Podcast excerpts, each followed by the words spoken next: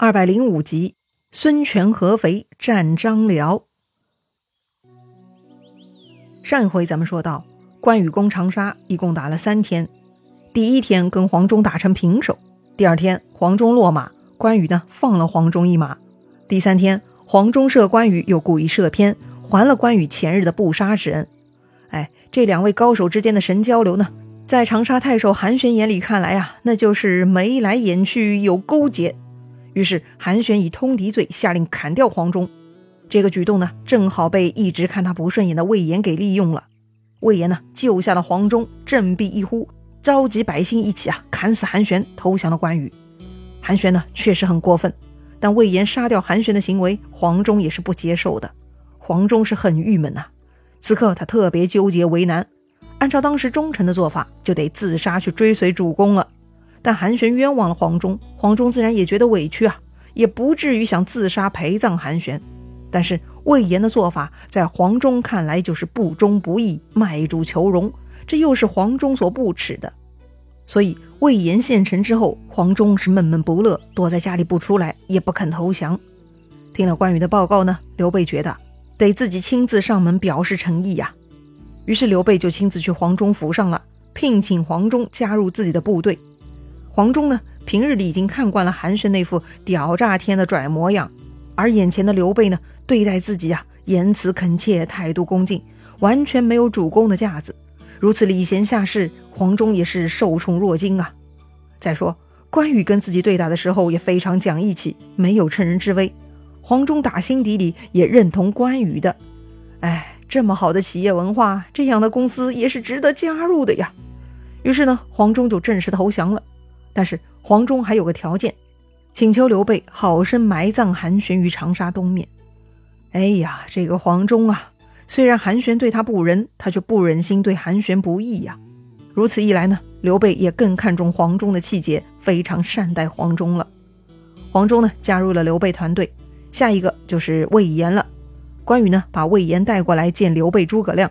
还没等刘备开口啊，诸葛亮呢，却率先下令。让刀斧手把魏延拖出去斩了！哈，这是怎么回事啊？魏延杀了韩玄献城，这是有功之人呐，怎么可以杀掉他呢？刘备是吓了一跳啊，赶紧问诸葛亮。诸葛亮就说了：“食其禄而杀其主是不忠也，居其土而献其地是不义也。我观魏延脑后有反骨，将来必定还会再反。”所以现在就要斩了他，以绝祸根。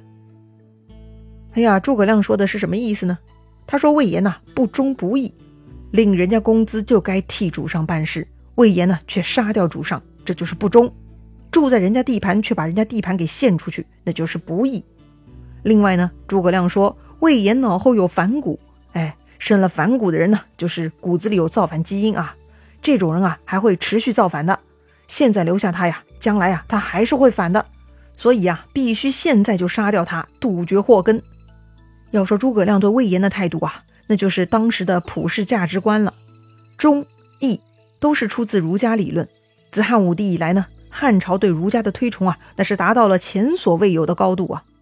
不过呢，话又说回来啊，前面武陵郡那位从事巩志，他就是杀掉太守金玄投降刘备的呀。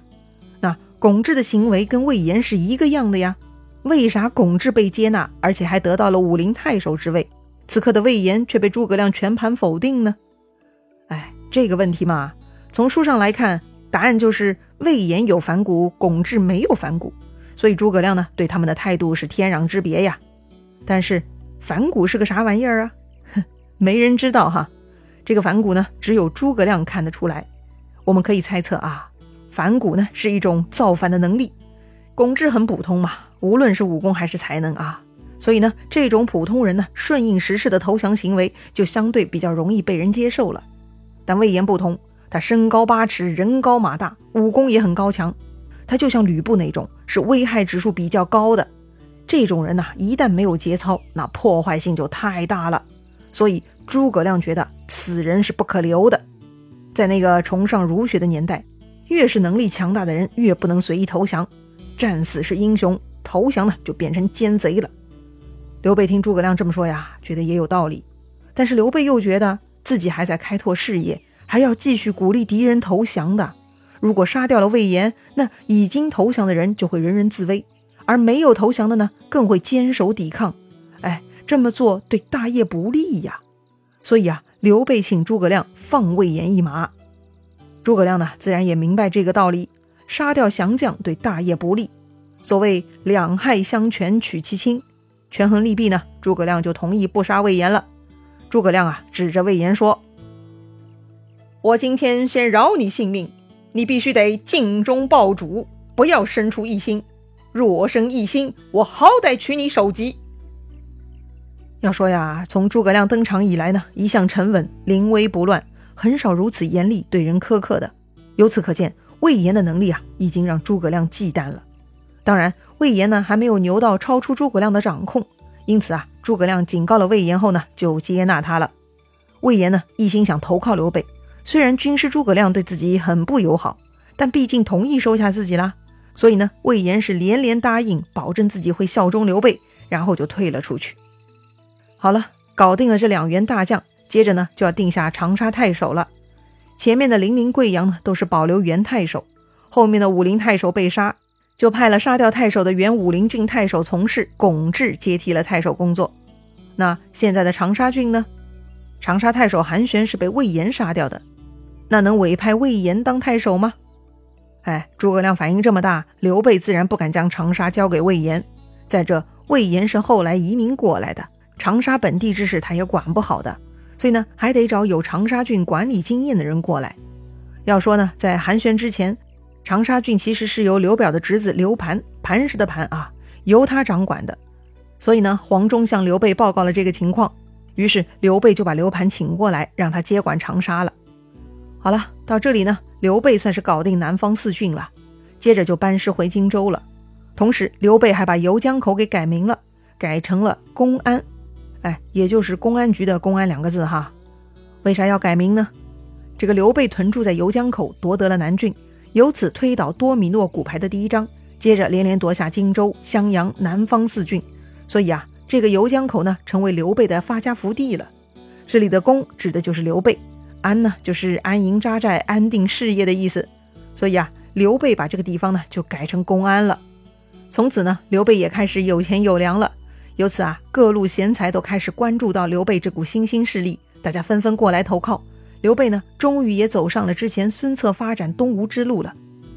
但刘备是白手起家，没有像孙策那样有孙坚这样一个好爸爸给自己留下什么传国玉玺当第一桶金哈。刘备呢，是凭着自己的忍耐和奋斗。比东吴啊晚了九年，终于呢也开始有真正的地盘，有人主动过来投靠，像模像样发展起来了。这一年呢，刘备四十八岁，刘备啊总算翻身了。那东吴现在什么情况呢？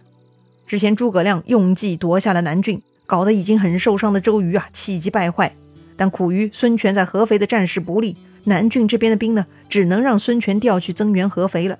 周瑜啊也很无奈。于是周瑜自己回柴桑养病，留下甘宁镇守巴陵郡，令凌统守汉阳郡，并且两处都分布战船，听候调遣。那增援后的合肥战场情况如何呢？合肥战场呢是孙权亲自率领的。要说打仗啊，孙权跟他哥哥孙策那是没得比的，个人武艺不出众，也没有什么特别的谋略。算起来呀，孙权文武都很平庸啊。所以呢，孙权在合肥与张辽他们交手。大大小小打了十几仗，还是没有能攻克呀。孙权呢，只能在合肥城外五十里屯兵下寨。这天，孙权听说陈普的援兵就要到了，鲁肃打头阵，很快就要到大寨了。孙权很高兴，亲自出营，并且下马站在地上等鲁肃。哎呀，这个规格也太高了吧！作为主公，亲自出营，就算骑在马上等下属，都已经很给面子了，何必下马站在地上呢？当时鲁肃上前看到孙权在马旁边站着等自己，吓得是慌忙滚鞍下马呀，赶紧向孙权施礼。旁边众将也都看不懂啊，这个主公为什么这样对待鲁肃呢？这到底是为什么呀？其实啊，这就是孙权在表达对于赤壁胜利的认可呀。在此之前，东吴集团内部是吵吵嚷嚷，众说纷纭，特别是主张投降的那些，恨不得把孙权丢出去喂老虎，以保全自己。只有鲁肃从一开始就坚持劝孙权要抵抗，而且呢还积极联络，促成孙刘联盟，使东吴在战争中获胜，没有被曹操欺凌成功啊。所以呢，鲁肃是立下大功了呀。因此，孙权要当众给足鲁肃面子，以表示自己对鲁肃的认可。当时呢，孙权接到鲁肃，就跟他一起上马，并排向前。孙权呐，悄悄问鲁肃：“孤下马相迎，足够彰显你的地位了吧？”鲁肃说：“呀，没有啊。那怎么才能彰显呢？”孙权很诧异啊。鲁肃就回答说了：“愿明公威德加于四海，总括九州，可成帝业。这样，我能青史留名，才算彰显呐。”鲁肃的意思是啊，虽然老大对自己十分礼遇，但这也算不上彰显地位。真正值得期待的彰显，那就是主公能够统一天下，成就帝业，使鲁肃能够青史留名，那才是真正的彰显呐。孙权听鲁肃这么说呀，那是心花怒放，拍手大笑啊。来到了营帐，孙权下令大摆宴席，犒劳将士，共同商议破合肥之策。但就在这个时候，突然下面来报说张辽派人送来战书。孙权打开战书一看呐，气的是火冒三丈。孙权很生气呀，他骂道：“张辽欺人太甚！听说陈普军来，故意来挑战我。哼，明天我不用新军，也要跟他大战一场。”这大概呢是张辽给孙权下了激将法，搞得孙权自动放弃优势，居然准备不带援兵，还是带领本部人马去对战张辽。于是呢，孙权传令，当晚五更，三军出寨，出发去合肥。东吴大军走了两个时辰，大概到了上午八九点的时候，东吴军马都还没到合肥呢，半路就遇上了张辽兵。于是两边布阵，东吴这边呢，孙权金盔金甲披挂出马，孙权身边呢有两个使方天画戟的护卫，分别叫宋濂和贾华。早前我们介绍过方天画戟这种兵器，哈，是吕布的专用兵器。通常呢，能使用这种兵器的人不多啊，一定要是那种力气大、个子高、非常勇猛的才行。想来孙权胆量很大，也是因为这两个护卫给力吧。曹军这边呢，中间主将张辽，左右是两名副将李典和乐进。